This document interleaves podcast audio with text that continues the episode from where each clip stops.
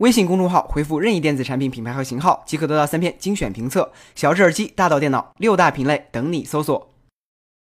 自动驾驶 AI 如果想要达到老司机的水平，就必须持续的测试，积累充足的道路数据。这个过程需要投入大量的资金和人力，因此很多 AI 初创公司对自动驾驶望而却步。那么有没有一种低成本的 AI 训练方法呢？答案是肯定的，就是借助游戏。来自普林斯顿大学的 AI 项目 Deep Drive 打算用 GTA 五游戏来训练人工智能。GTA 游戏中拥有模拟真实世界的道路环境，路上行驶着不同种类的车辆，电脑司机还有不同的驾驶风格，同时交通规则也照样没有落下。为了训练人工智能，Deep Drive 编写了一段程序，让 AI 操控的自动驾驶程序代替人类玩家进入游戏，驾驶车辆在虚拟的世界中行驶，以此来不断改进自动驾驶的算法。此外，游戏还可以模拟车祸等特殊场景。不知道训练结束的人工智能会不会停下车来打人？游戏厂商的消息上，任天堂今天召开了一场 Switch 的新品发布会，正式对外宣布了这款二合一游戏主机的详细信息。作为公司的新一代主机产品，Switch 是前社长岩田聪最后一部参与开发的硬件。这款产品的主体使用了一块六点二英寸的七二零 P 触摸屏，配备了 Type C 接口。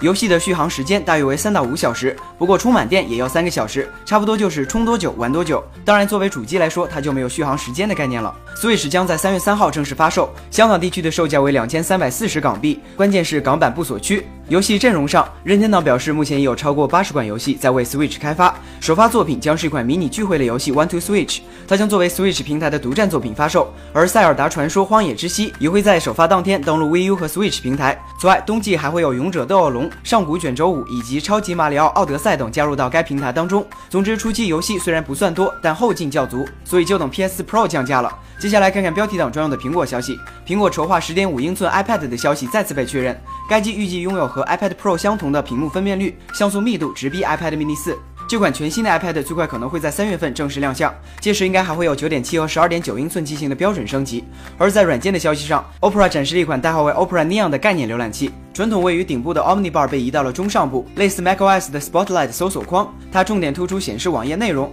标签页以可视化图标的方式被放到了侧边，用户可以更轻松的在标签页之间切换。此外，Opera Neon 还支持悬浮式视频播放窗口，并提供了 Mac 和 Windows 版的下载。感兴趣的朋友可以在 Opera 官网下载体验。最后来看看国内的消息，国家工商总局本周出台了一项网购新规，新规明确，消费者购买电子类产品，若基于查验需要打开包装或为确认商品品质、功能进行合理调试时，不影响七日无理由退货。也就是说，网购电子产品后，即便开封使用，也不会影响退货。新规将于三月十五日起开始实施。对于消费者来说，这应该是件好事，但对于电商来说，以后还要另开一家二手东和二手猫。